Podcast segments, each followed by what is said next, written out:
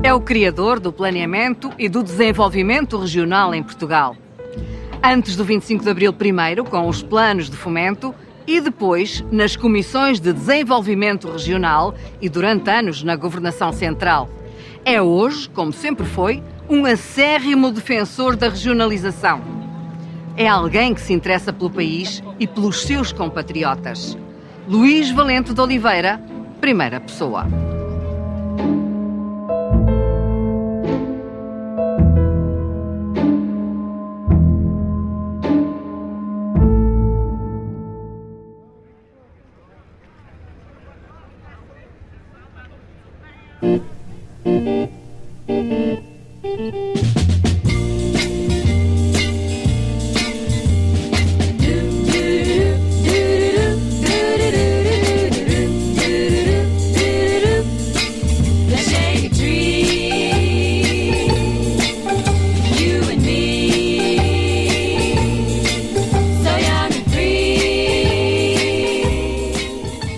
Seu curso e a sua universidade foi nos Bragas, a velha Faculdade de Engenharia. Mas este edifício, que está no Polo da Esprela, aqui no Porto, é alguma coisa que também está-lhe próximo do coração. o professor Armando Campos e Matos um dia encarregou-me de fazer o programa da transferência de instalações da Rua dos Bragas para a Esprela. Simplesmente o que aconteceu foi que o, houve dinheiros comunitários que permitiram eh, fazer tudo uma assentada. Esta construção, na ocasião, foi a maior infraestrutura de educação superior que, que, estava a ser construída na União Europeia. O tempo em que eu fui aluno, os alunos da faculdade não chegavam aos 500. Hoje são 8.500. Voltamos aos Bragas e à velha Faculdade de Engenharia, porque teve bons professores. Tive ótimos professores, de quem tenho grandes recordações. Havia cadeiras de planeamento que não tinham quem, eh, quem as desse, e perguntaram-me se, se, eu estaria na disposição de, de, de, de, assumir o encargo de vir para essas. Eu disse que sim, com certeza, desde que eh, me deixassem ir formar lá fora, porque eu teria, teria aqui teria sido um autodidata e eu não queria ser. E foi assim que eu fui para a Holanda, depois fui para Londres, e depois vim, quando cheguei, fundou-se a secção de planeamento. Fazia muita diferença esses polos universitários lá fora, daqui? Nós tínhamos eh, bons técnicos, tínhamos pessoas que davam eh, as coisas eh, com, eh, com, enfim, com modernidade, tudo à sua custa, porque não havia grande intercâmbio. O intercâmbio veio depois. Eu passava muito tempo na faculdade, porque só havia possibilidade de contratar um, um outro assistente quando comecei, eh, quando houvesse 26 horas de aulas. De maneira que eu dava, dei durante três anos, 24 horas de aulas semanais, o que era uma brutalidade completamente inacreditável. Lembra-se quando eh, estava a presidir ao Plano Integrado de Desenvolvimento de Trás-os-Montes e Alto Douro? Então não me lembro, foi das coisas que me deu mais satisfação. O Pedrito resulta de uma, de uma ação do, do Primeiro-Ministro Francisco Bento Balsemão. Nós temos dinheiro, consegui... consegui Eram 100 milhões, 100 do, milhões do, Banco é, Mundial, creio sim, eu? O que era um dinheirão, nessa ocasião era um dinheirão. Foi feita uma componente económica e uma componente não económica. A tal situação integrada. A tal situação integrada. Mas o integrado foi, o responsável por isso fui eu. E aquilo que se fez foi eh, juntar melhoramentos locais. As pessoas tinham que saber que a sua vida estava a melhorar. E, e portanto, tinham que ter água, tinham que ter esgoto, tinham que ter escolas, tinham de, e, e, por isso eh, foi, foi isso que foi feito, a somar à, à componente agrícola propriamente dita. Nessa ocasião sabia muito dessa, dessa área. Eh, fizemos salas de ordenha coletiva, porque havia uma produção de leite Ouviu-os muito. Ouviu-os muito. E decidiu claro. muito também. Eu decidi com muito, é... muito com eles. É, e havia um, um país antigo, um país retrógrado, que a partir desses momentos e desses planos passou a ser um país mais moderno. É, e- Mas e o país social continuava retrógrado. Lembra-se daquela visita do presidente Yanes a Trás-os-Montes, em que o protocolo de Estado vos ordenou todos para os cumprimentos? Ah, Lembre-se disso. Foi ordenado de forma a ser o último a ser cumprimentado pelo Exatamente. presidente, quando era o primeiro, porque era Não, mas- a mas- figura mas, responsável eh, por- por, tudo aquilo que estava o, ali. O embaraço que isso causou no chefe de- do, do protocolo foi imenso, porque ele no final disse: Mas afinal, o que é que você faz? Não, mas tem que- temos que contar aos espectadores o que é que aconteceu. O presidente Yanes chegou, cumprimentou aquelas 50 ou 100 pessoas todas que estavam uma a uma, e quando chegou à última, deteve-se a conversar com ela. Exatamente. Exatamente. Foi- E fez-lhe muitas perguntas. foi- ficámos ali 20 minutos ou meia hora. O que embaraçou o chefe do protocolo que o tinha colocado em último. Coitado, não sabia de todo, porque no, no Ministério dos Negócios Estrangeiros não havia eh, o- o- a descrição do que era o Presidente da Comissão de Planeamento, nessa ocasião chamava-se Planeamento. O que tive sempre foi isso, primeiro na deferência dos, dos autarcas e dos agentes, sabiam, sabiam que eu, eu ouviria com atenção aquilo que eles tinham para me dizer, porque é confiança. Eu tenho, ainda um dia destes, hei de escrever sobre isso. Uma sociedade que não tem confiança nos artigos, nos bens que compra, eh, nas pessoas com quem lida, nos serviços que lhe são prestados, é uma sociedade que, que, que não é saudável. E nós hoje não temos confiança no que comemos, Pois, muitas vezes é isso. não temos confiança, Mas- às vezes, mas é- nas é- instituições. É, é desde eh, aquilo que consumimos, às instituições que nos servem, às outras pessoas com quem lidamos, a confiança é um elemento muito importante da, da sociedade.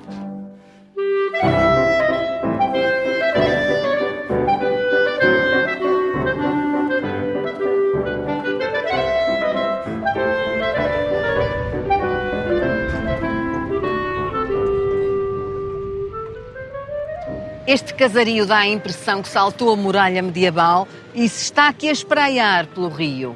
Este é o ponto de vista mais bonito da cidade e aquele que permite eh, conhecer tudo acerca da cidade. Porque tem desde o local onde a parte romana deve ter eh, estado fixada.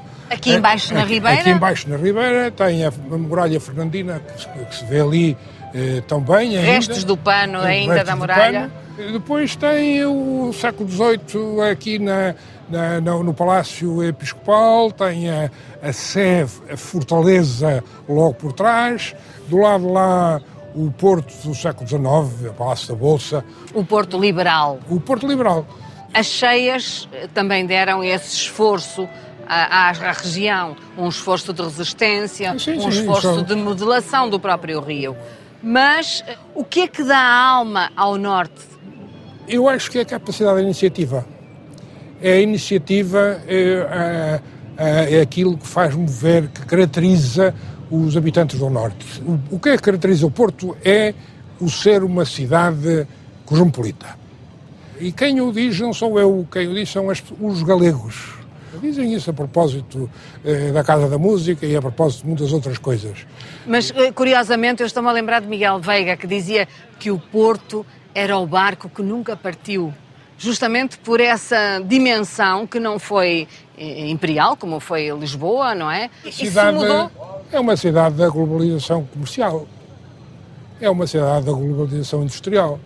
Vê, vê muita gente eh, a ter negócios, negócios complicados, com várias dimensões internacionais. Mas isso hoje. Hoje, hoje houve alemães, houve holandeses, houve ingleses, escoceses, eh, fixaram-se no Porto. Isso deu, deu à cidade sempre uma, uma dimensão, na parte económica, uma dimensão muito especial.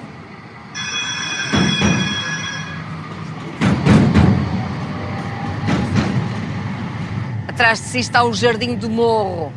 Certamente lhe traz algumas memórias políticas. É engraçado que faça referência a, a isso.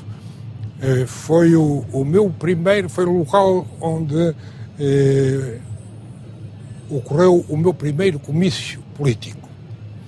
E à minha frente estavam duas pessoas fantásticas que tinham uma, um traquejo enorme eh, e que gritavam e tinham habilidade para, para suscitar comentários e gritos eh, partidários. Eu disse, eu não sou capaz de fazer isso. Eh, Quem eram? eu, Não vou dizer. Era só a carneira, devia não, não, não, não, não, não. Não, eu, eu era o último a falar, eles eram, digamos... Eram os primeiros. Eram, eram, eram menos, menos graduados em matéria de, de protocolo. Mas tinham muito jeito. Mas tinham muito jeito para um certo tipo de, de, de, de- comício. E, de propósito, eh, baixei o tom de voz e comecei a falar de coisas muito sérias, de problemas da, da vida do dia a dia.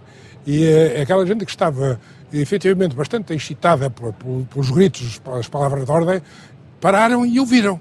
E eu disse: Isto afinal, eh, aquilo que eu fiz de, de- de forma involuntária, porque pura e simplesmente não era capaz de fazer o resto, o- a- a- de fingir o resto, eh, deu resultado. Falta isso hoje na política. Grita-se muito e fala-se pouco das coisas graves e sérias. Talvez. O país está cheio de problemas e era preciso abordá-los com serenidade.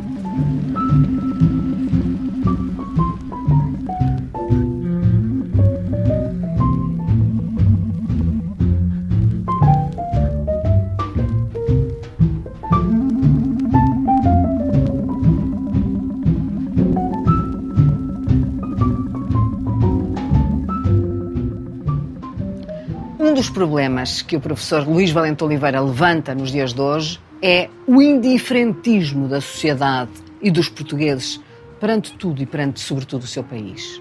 É verdade. Veja as taxas de abstenção nas eleições, veja a falta de participação em discussões, veja o alheamento em relação aos jornais. Não há alheamento em relação a muitas outras coisas. Eu fico sempre surpreendido, eh, eh, agradavelmente surpreendido, com a participação em tudo que respeita ao futebol. Um indiferentismo sobre a sociedade que nos rodeia, que conclusão ou que consequência pode ter?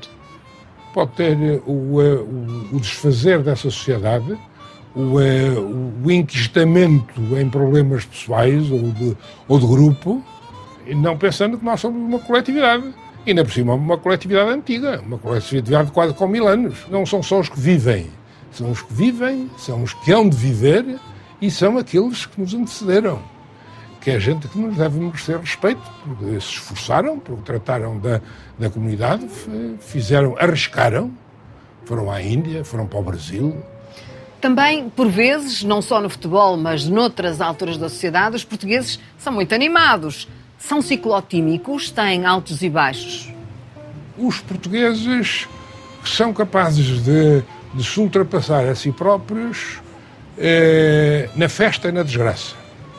Veja como eh, uma inundação deixa ficar marcas imensas na- nas povoações inundadas. Passado dois dias não há nada. Está tudo limpo. Eh, Superou-se. A festa está sempre presente. Sofre a pressão do São João aqui nesta zona, que é admirável porque aquilo é tudo feito sempre por eles, sempre pelos anónimos. Se fosse para a rotina do dia comum a mesma, eh, a mesma aplicação, eh, seríamos imbatíveis. A verdade é que há outras características que são também muito portuguesas que, que nos puxam para trás. O senhor fala no livro Os Meus Compatriotas da Inveja. Isso faz parte do nosso caráter. Eu faz parte do nosso caráter. A inveja, infelizmente, faz parte do nosso caráter. Eu acredito que a inveja possa ser um elemento dinâmico numa comunidade pequena, sem grandes estímulos e sem grande possibilidade de se manifestar a concorrência. Dinâmico como? Dinâmico porque eu tenho que ter o mesmo, o mesmo cordão que aquela. Eu tenho que ter e, portanto, isso faz trabalhar. É por isso que eu digo que a inveja pode ser no mundo rural, pode ser uma, um elemento motor. Portanto, a, a inveja pela competição é um dado positivo. Pode Mas ser, pode ser, mas é em meios rurais muito pequenos. Não quer dizer que os espanhóis também não a tenham e os italianos também não a tenham. Têm, com certeza. Mas o que, o que têm também é eh, a vontade da competição, o ser melhor na, na classe profissional, o ser melhor na classe académica eh, e, eh, e aí é uma forma mais positiva de, de avançar. E é essa que nós precisamos. tem medo de um dia perder esta paisagem, este casario, que construam demais, que estes morros desapareçam? Tenho medo, é evidente, já não será para mim, porque já sou muito idoso, mas de qualquer das formas ficarei com pena se se apagarem as marcas eh, do passado. Aqui em frente, por exemplo, era o Morro do Castelo e, e entretanto, os do Porto que temiam que ele se erigisse em concorrente acabaram com o castelo e, e, nunca mais nasceu o castelo de Gaia. Eh, hoje só, só há o morro, não há. estão quase a acabar com o morro, olhe para as obras lá a crescer. Então, é São um hotel, muitas. Segundo, segundo me dizem, é um hotel. Mas não é só no morro, se olharmos Ah, sim, para a sim, direita sim, há imensos prédios Porque a vista- avulsos, não, não têm nada a ver uns com os Porque, outros. porque a vista é lindíssima. Porque a vista é a vista de Porto. A vista é O lindíssima. senhor não tem pena que depois de tantos anos a planear, a criar planos diretores, se continua a construir um pouco desabridamente na paisagem? Se for construir sem ser desabridamente, eh, tem que ser, porque as pessoas têm que se alojar. Desabridamente significa falta de critério e falta de pensamento. E aí é pena. Tem pena que isso Tem aconteça. pena, é evidente. Portanto, reclamo mais reflexão naquilo que se faz. Que maneira subtil e educada de dizer o- está tudo errado.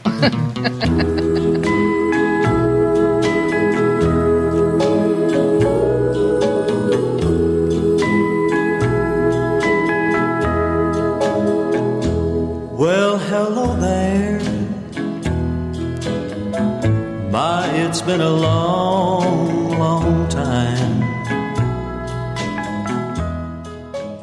Liderou as primeiras décadas da aplicação dos fundos comunitários em Portugal. Como era a casa da sua infância? Era uma casa cheia de, eh, de ternura, de ternura por, eh, por de, de pessoas da família, de, de empregadas que ficavam a vida inteira na casa e que passavam a integrar eh, a família por, por serem tão próximas dos meninos e tão próximas da, das- da, da casa. Era uma, era uma casa muito equilibrada do baixo ponto de vista afetivo. Teve uma infância desafogada, pode-se dizer, Sim, felizmente. mas no meio de vários irmãos. Seis. Era, era muita gente. É muito curioso porque quem o conhece sabe que o professor Valente Oliveira é também alguém muito detalhista e que se basta a si próprio em tudo na vida, que sabe tratar de si e das suas coisas. Isso foi-lhe incutido pela É mãe evidente. na infância? É evidente. Foi, foi Ou desde- foi ao longo da vida essa Não, aprendizagem? eu, eu diria que começou desde o princípio. Sempre fui obrigado a tratar de mim. Aquilo que pode achar que, que me marca é uma curiosidade eficaz por tudo. Porque se não olharmos para o pormenor, eh, escapam-nos as coisas. Quando eu estou a dizer isto, não estou a dizer o pormenor material, o pormenor eh, dos sentimentos também. Nós temos que ter cuidado eh, na- nas relações, não ser negligentes nas relações com os outros, não os ferir desnecessariamente, ter uma palavra de atenção para com a, com a sua eh, maneira de ser, com a sua vontade. O pormenor tem que chegar às, ao, à relação, Onde é que encontrou o outro no seu percurso de vida? todos os dias. O, o outro, desde aqueles para quem trabalho, desde os, os alunos até eh, aos, aos meus concidadãos. Um grupo especial de concidadãos foram com certeza os autarcas, que eu, que eu durante muito tempo tive como interlocutores privilegiados em muito do que fazia, de maneira que eh, eu nunca fui o menino isolado, eu nunca fui o menino mimado, Eh, fui sempre, tive sempre que atender aos outros.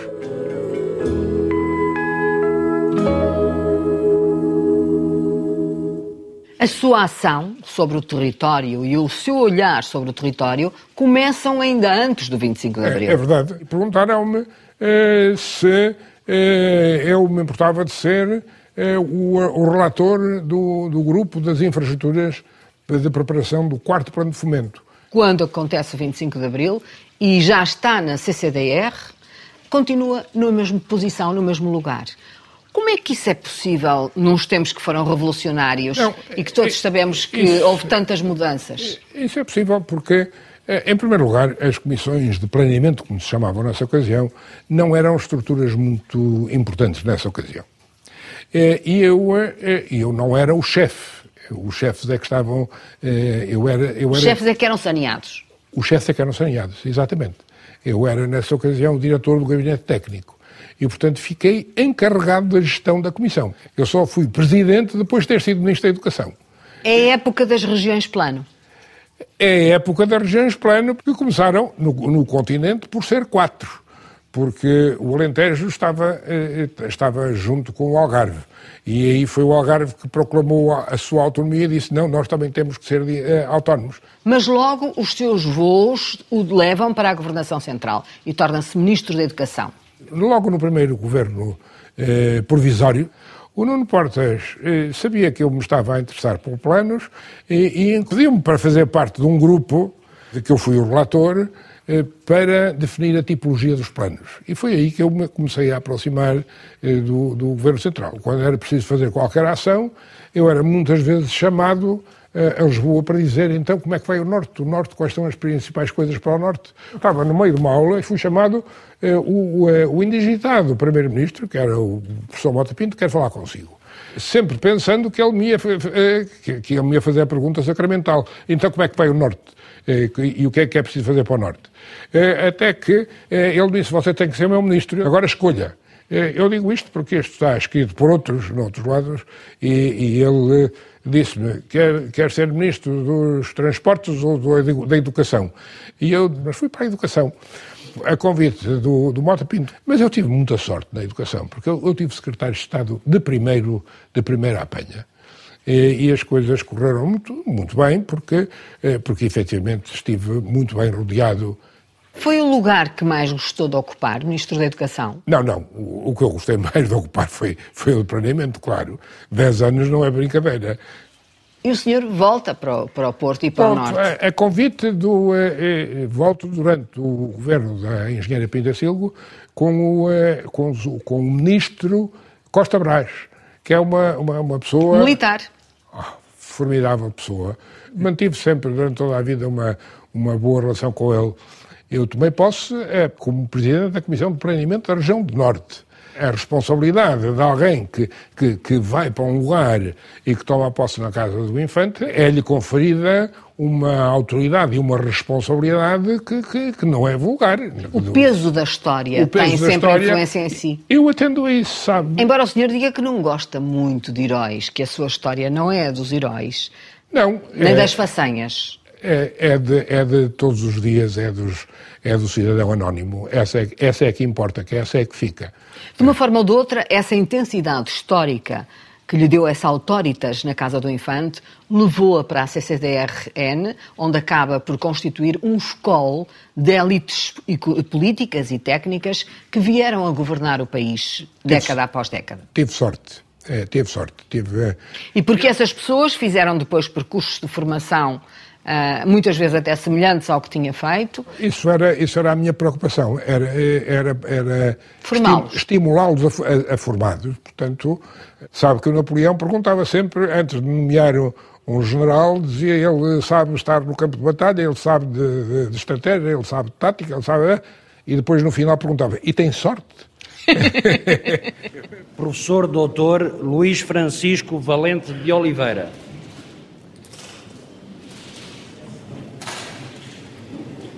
Eu, abaixo assinado, afirmo solenemente pela minha honra que cumprirei com lealdade as funções que me são confiadas. estou a falar com o criador dos planos diretores municipais e dos planos também diretores regionais. Isto significa que desde o início, desde muito cedo, percebeu, por um lado, que o poder local era importante e também que a regionalização era essencial. É verdade. Ué, mas não foi fácil levar os autarcas a fazer planos diretores. Não queriam ter eh, as coisas eh, plasmadas em planos, não, não gostavam. Eu posso dizer que tive que fazer. Eh, comecei pela persuasão. O plano diretor não é mais do que as suas ideias acerca do que quer para o seu conselho. E, portanto, eh, eh ponha no papel. Houve alguns que não puseram no papel. Houve alguns que usaram a, a a tradição preguiçosa de incumbir um gabinete para fazer o plano do seu. E notava-se logo, imediatamente. É, um dia zanguei-me a sério. Eu tive que chegar ao ponto de dizer: não há subsídios para quem não tiver planos diretores municipais. E depois havia, não havia subsídios nacionais e tive mesmo que, que, que, levar ao ponto a dizer e não há dinheiros comunitários para aqueles que não tiverem muito bem. Quem não, quem não sabe o que é que quer para o seu Conselho não merece ser apoiado. Qual era a perspectiva, a prioridade da, do poder local na altura? Eram, eram as vias terrestres? Não, é, é, muitas vezes eram, eram é, promessas eleitorais, satisfazer promessas eleitorais. Mas eram as estradas, em primeiro lugar? Note, mas isso sempre foram, porque as pessoas não têm ideia de como o país estava isolado.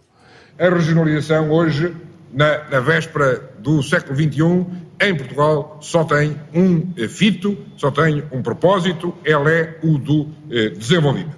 O setor tem sido um acérrimo defensor da regionalização desde o princípio. Sempre entendeu que esse patamar eh, local, do poder local, era insuficiente.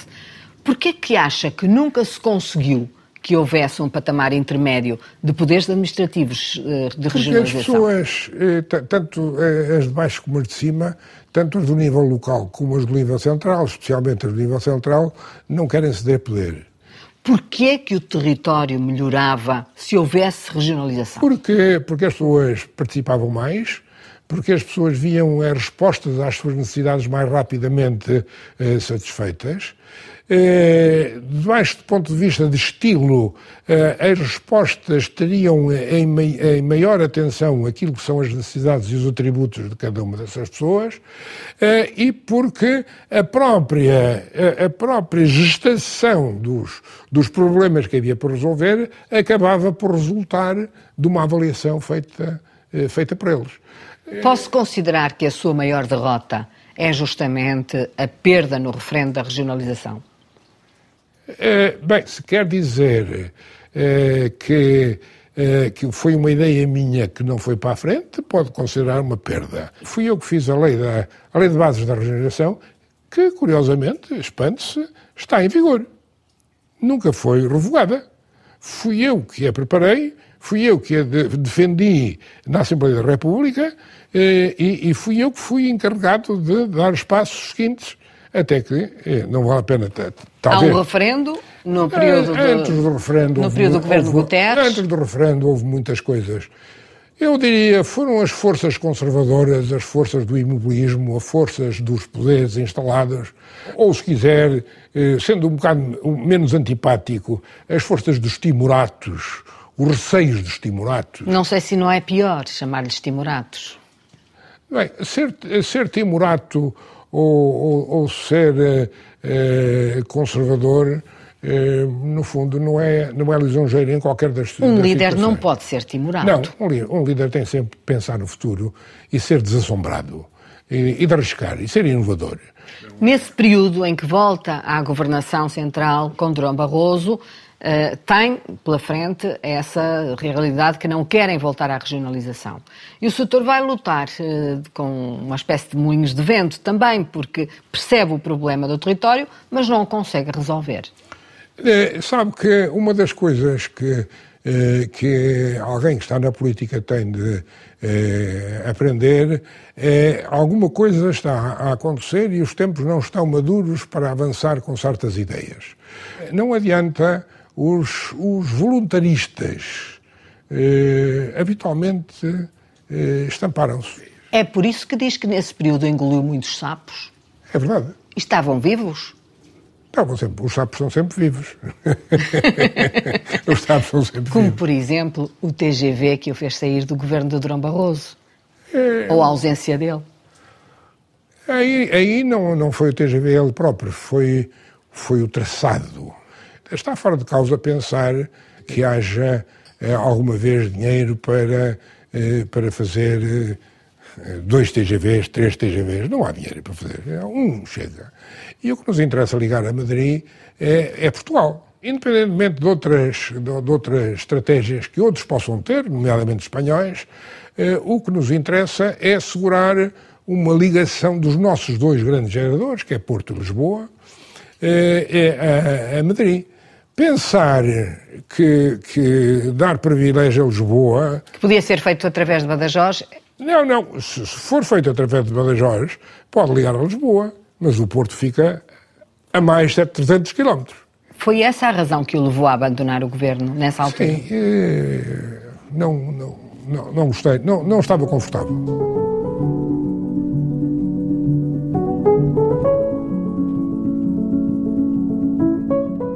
É que o doutor hum, classifica hoje o tecido político português?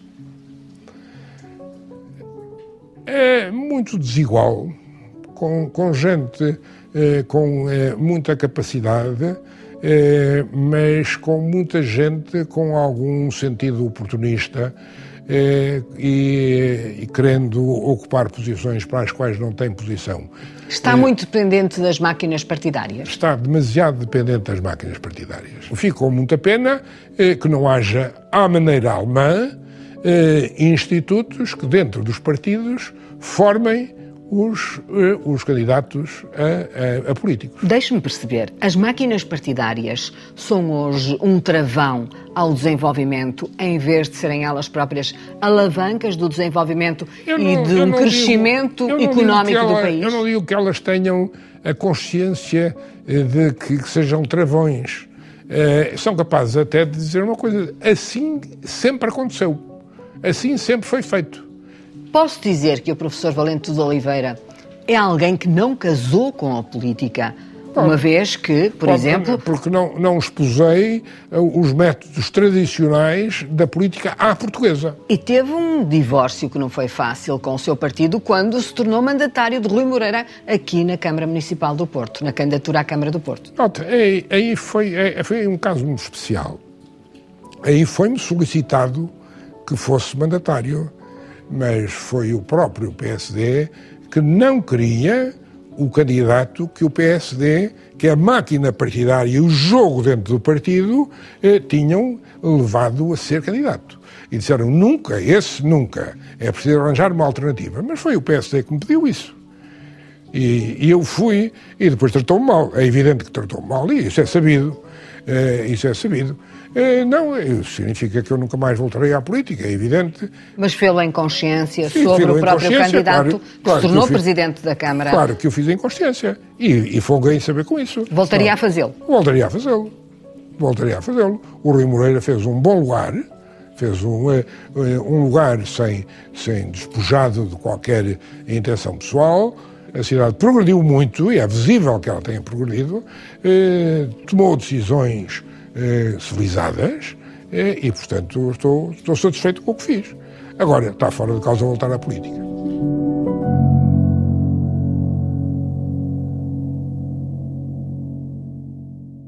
Qual é o seu olhar sobre o tecido empresarial português? Sobre as lideranças económicas em Portugal? Eu acho que, correndo o risco de chocar alguém, eh, se me perguntar relativamente à classe eh, empresarial, Aquilo que eu lamento é que os grandes empresários portugueses eh, não deram o peito às balas. E não foram presidentes de, de confederações ou presidentes de associações com o seu exemplo. Porquê que o PIB nacional não cresce como seria desejado? Isso é uma boa pergunta, mas tenho a consciência de que me está a fazer perguntas daquelas de milhão de dólares. e, é, e, são perguntas muito complicadas. Uh, note, eu acho que tem havido uma grande, uh, uma grande evolução. Eu acho que os, os, grandes, os grandes empresários portugueses uh, deveriam sentir maior responsabilização por aquilo que se passa nos seus setores. Portanto, digamos que os problemas do país são partilhados por todos. São. Não é só as máquinas partidárias ou a classe não, política, não, as é. elites económicas, eh, não, as elites universitárias, é, todos é, devem partilhar é os isso, sucessos e os fracassos. É por isso que eu acho que nós devemos tratar e olhar muito bem para as elites. São timoratas essas elites? Uh, não sei se são timoratas. Não, não, não. Timorato tem que não é o termo. Uh, não... Acanham-se, como diria Souto Moura. exatamente. Acanham-se. Ou antes, não estão conscientes, uh, muitas delas não estão conscientes das suas enormes responsabilidades.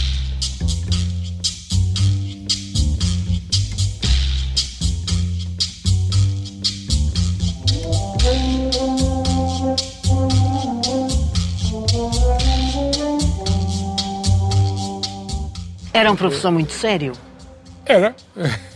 Mas muito jovem. Sim, está bem, mas de qualquer forma, essa era a minha obrigação. Eu não, não gosto de brincar, de maneira que fazia as coisas com sentido profissional, naturalmente, porque essa é a minha maneira de ser.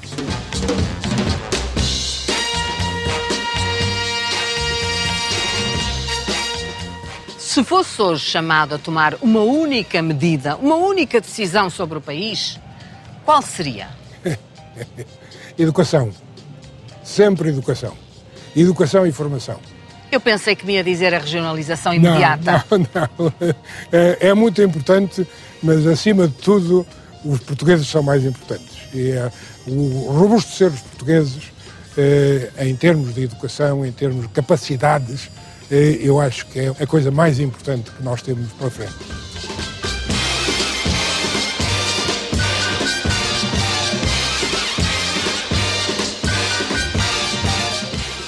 Um homem isolado do ponto de vista político? Sou. Sou. É, é, isolado político-partidariamente. Exatamente. É, não politicamente, porque intervenho em muitas coisas que possam... Da polis. É, da polis. Estou inserido na polis e vivo a polis e interesso-me pela polis e interesso-me pela sorte dos outros e interesso-me por muitos setores.